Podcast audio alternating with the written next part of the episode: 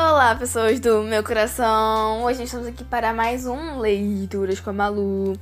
Eu percebi que vocês gostam bastante desse quadro e eu decidi voltar com ele. E aí, hoje eu vou falar um pouquinho sobre um livro que eu terminei de ler há umas duas semanas atrás. Ele se chama Não Atravessa a Rua Sozinho.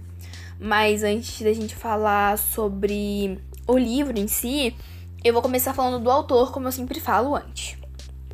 O livro ele é do autor Fabrício Carpinejar. Ele tem 48 anos e nasceu em Caxias do Sul, lá no Rio Grande do Sul. Ele começou a fazer jornalismo em 1990 e se formou em 1995. Em 1998, ele lançou o seu primeiro livro, que é chamado As Solas do Sol. Ele publicou cerca de 43 livros, entre poesias, crônicas, infantos juvenis e reportagem. E ele tem mais de 20 prêmios literários. Mano, isso é bastante prêmio. Em 2018, ele atuou como diretor, dramaturgo e ator na, pré, na peça De Pai para Filho com Carlos Nejar. Ele também foi escolhido na revista Época, pela revista Época, como uma das 27 personalidades mais influentes da internet. Então aí podemos dizer que agora com 48 anos ele já teve uma vida muito boa e bem sucedida, né? Com tantos prêmios e agora, pela revista Época, né, como as 27 personalidades mais influentes da internet. É, então, com certeza, ele, por aqui, ele já teve uma vida muito boa. Pelo que eu pesquisei, ele já tem filhos e também já é casado. Então, agora que eu falei sobre o autor, a gente vai falar sobre a obra em si, ou seja, o livro. O livro é um conjunto de crônicas e é bem representado por algumas experiências da infância da maioria das pessoas de antigamente e de hoje em dia também. Eu falo isso por causa que eu me identifiquei com muitos relatos, como por exemplo, ela falou sobre fugir de casa, que a gente fugia de casa quando era pequeno, e aí passavam em cinco minutos a gente já voltava, por causa que a gente estava sentindo fome, frio. E aí quando a gente voltava para casa, ninguém nem tinha sentido a falta da nossa presença. Mas eu não vou ficar dando muitos spoilers, não, por causa que eu quero que vocês leiam esse livro e eu acho que vocês vão gostar muito. É, na minha opinião, eu não achei que eu fosse gostar tanto do livro, já que eu. Não é um tipo de livro que eu tô acostumada a ler, não faz o meu estilo. Mas, sinceramente, eu gostei bastante, me identifiquei muito e eu também ri bastante lendo esse livro, foi uma coisa que eu gostei muito. Então, sim, eu super recomendo e eu acho que vocês vão gostar muito também. E já que o livro ele fala sobre infância, que tal a gente falar um pouquinho mais com uma pessoa muito especial para mim sobre a infância dela. A gente vai começar com uma pessoa que fala, ela vai falar um pouquinho mais sobre a infância dela. Então a gente vamos conversar com ela agora.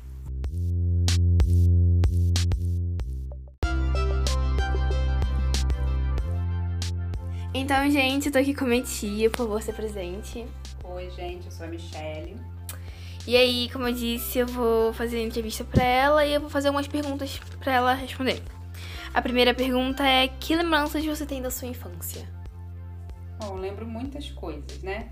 Primeiro, a parte que eu mais gostava era receber a visita dos meus primos, dos meus parentes que moravam em outra cidade, receber a visita da minha avó e ficar do ladinho dela, né?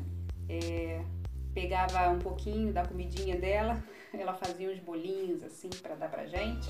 Era muito era muito gostoso esse carinho da minha avó.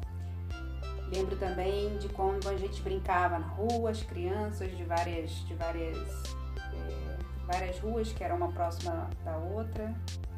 Das, dos vizinhos, os vizinhos conversavam bastante, né, na, na frente das suas casas. Também eram mais próximos. Lembro mais o que? Lembro também quando a gente ia pra praia da Ibitiba, a gente é, encontrava vários amigos lá e, e, era uma sinônimo de coragem pular daquela pedra. Naquela época dava pra gente tomar banho na praia da Ibitiba. Também lembro quando a turma toda da, da rua ia pro cinema para ver o filme dos Trapalhões. Era, era, muito, era muito divertida essa fase. Entendi. E dessas coisas, de qual você sente mais saudade? Do que você sente saudade hoje em dia? É, sem dúvida das brincadeiras. A gente corria bastante, gastava energia, não ficava o tempo todo no celular, tablet, não existia essas coisas. A gente brincava muito de correr é, brincava, as meninas faziam comidinha, os meninos jogavam bola, às vezes a gente jogava bola também. Então as pessoas eram bastante unidas, né?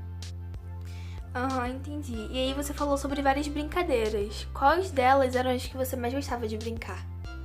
Hum, eram muitas. Mas a que eu mais gostava era de pique-bandeira, porque como eu corria bastante, é... era uma brincadeira bastante divertida, né? A gente tinha que apanhar uma, uma bandeira, no caso a gente usava galhos de árvore, né? No time né, do outro lado. Também jogávamos queimado, mas isso aí já não era muito boa. Mas o que eu mais gostava era o pique-bandeira, pique-esconde e polícia ladrão. Entendi.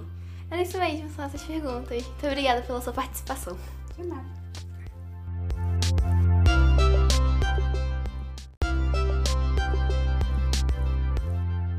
Então, agora que a gente terminou essa entrevista, é, eu consegui trazer ela aqui para vocês. E aí, como a finalização do nosso podcast de hoje, eu vou é, contar uma crônica que eu mesma fiz e o tema é Qual foi a memória mais feliz da sua infância? Era dezembro de 2018 e as crianças só sabiam falar de uma coisa: slime. Slime era o terror de qualquer pai ou mãe. Grudava em tudo e muitas das vezes não saía e acabava deixando uma mancha que fazia nossa mãe deixar a gente de castigo por pelo menos uma semana. Eu estava com minha prima e nós decidimos fazer slime pela primeira vez. Na primeira tentativa, a gente fez em cima de uma sacola que estava apoiada na minha perna, já que não tínhamos um pote para fazer. Resultado foi que minha perna estava lotada de cola roxa e, para piorar minha situação, minha avó, responsável por mim no momento, não sabia que a gente tinha decidido fazer o slime. Então eu coloquei uma toalha na minha perna e corri para o banheiro para tomar banho. Só que no caminho a cola começou a grudar na toalha e por fim ela escorreu por todo o chão.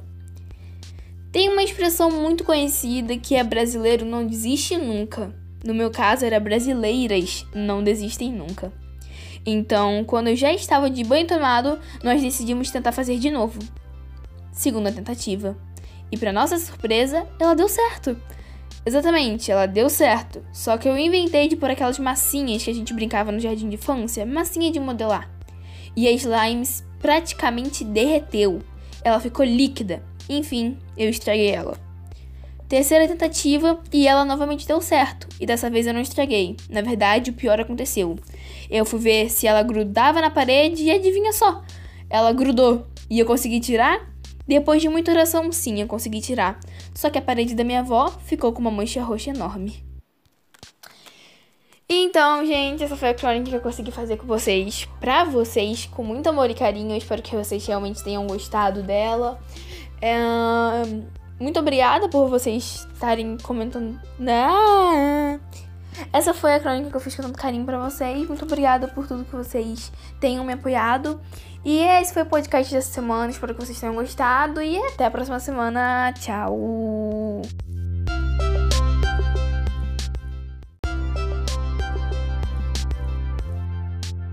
Então, agora que a gente terminou essa entrevista, é, eu consegui trazer ela aqui pra vocês. E aí, como a finalização do nosso podcast de hoje, eu vou é, contar uma crônica que eu mesma fiz e o tema é Qual foi a memória mais feliz da sua infância? Era dezembro de 2018 e as crianças só sabiam falar de uma coisa: slime. Slime era o terror de qualquer pai ou mãe. Grudava em tudo e muitas das vezes não saía e acabava deixando uma mancha que fazia nossa mãe deixar a gente de castigo por pelo menos uma semana. Eu estava com minha prima e nós decidimos fazer slime pela primeira vez. Na primeira tentativa, a gente fez em cima de uma sacola que estava apoiada na minha perna, já que não tínhamos um pote para fazer. Resultado foi que minha perna estava lotada de cola roxa e, para piorar minha situação, minha avó, responsável por mim no momento, não sabia que a gente tinha decidido fazer o slime. Então eu coloquei uma toalha na minha perna e corri para o banheiro para tomar banho. Só que no caminho a cola começou a grudar na toalha e por fim ela escorreu por todo o chão. Tem uma expressão muito conhecida que é brasileiro não desiste nunca. No meu caso era brasileiras não desistem nunca. Então, quando eu já estava de banho tomado, nós decidimos tentar fazer de novo. Segunda tentativa. E para nossa surpresa, ela deu certo. Exatamente, ela deu certo. Só que eu inventei de pôr aquelas massinhas que a gente brincava no jardim de infância, massinha de modelar. E a slimes praticamente derreteu. Ela ficou líquida. Enfim, eu estraguei ela. Terceira tentativa e ela novamente deu certo. E dessa vez eu não estraguei. Na verdade, o pior aconteceu. Eu fui ver se ela grudava na parede e adivinha só, ela grudou. E eu consegui tirar? Depois de muita oração, sim, eu consegui tirar. Só que a parede da minha avó ficou com uma mancha roxa enorme. Então, gente, essa foi a crônica que eu consegui fazer com vocês, pra vocês, com muito amor e carinho. Eu espero que vocês realmente tenham gostado dela. É... Muito obrigada por vocês estarem comentando. Né? Essa foi a crônica que eu fiz com tanto carinho pra vocês. Muito obrigada por tudo que vocês tenham me apoiado. E esse foi o podcast dessa semana. Espero que vocês tenham gostado. E até a próxima semana. Tchau!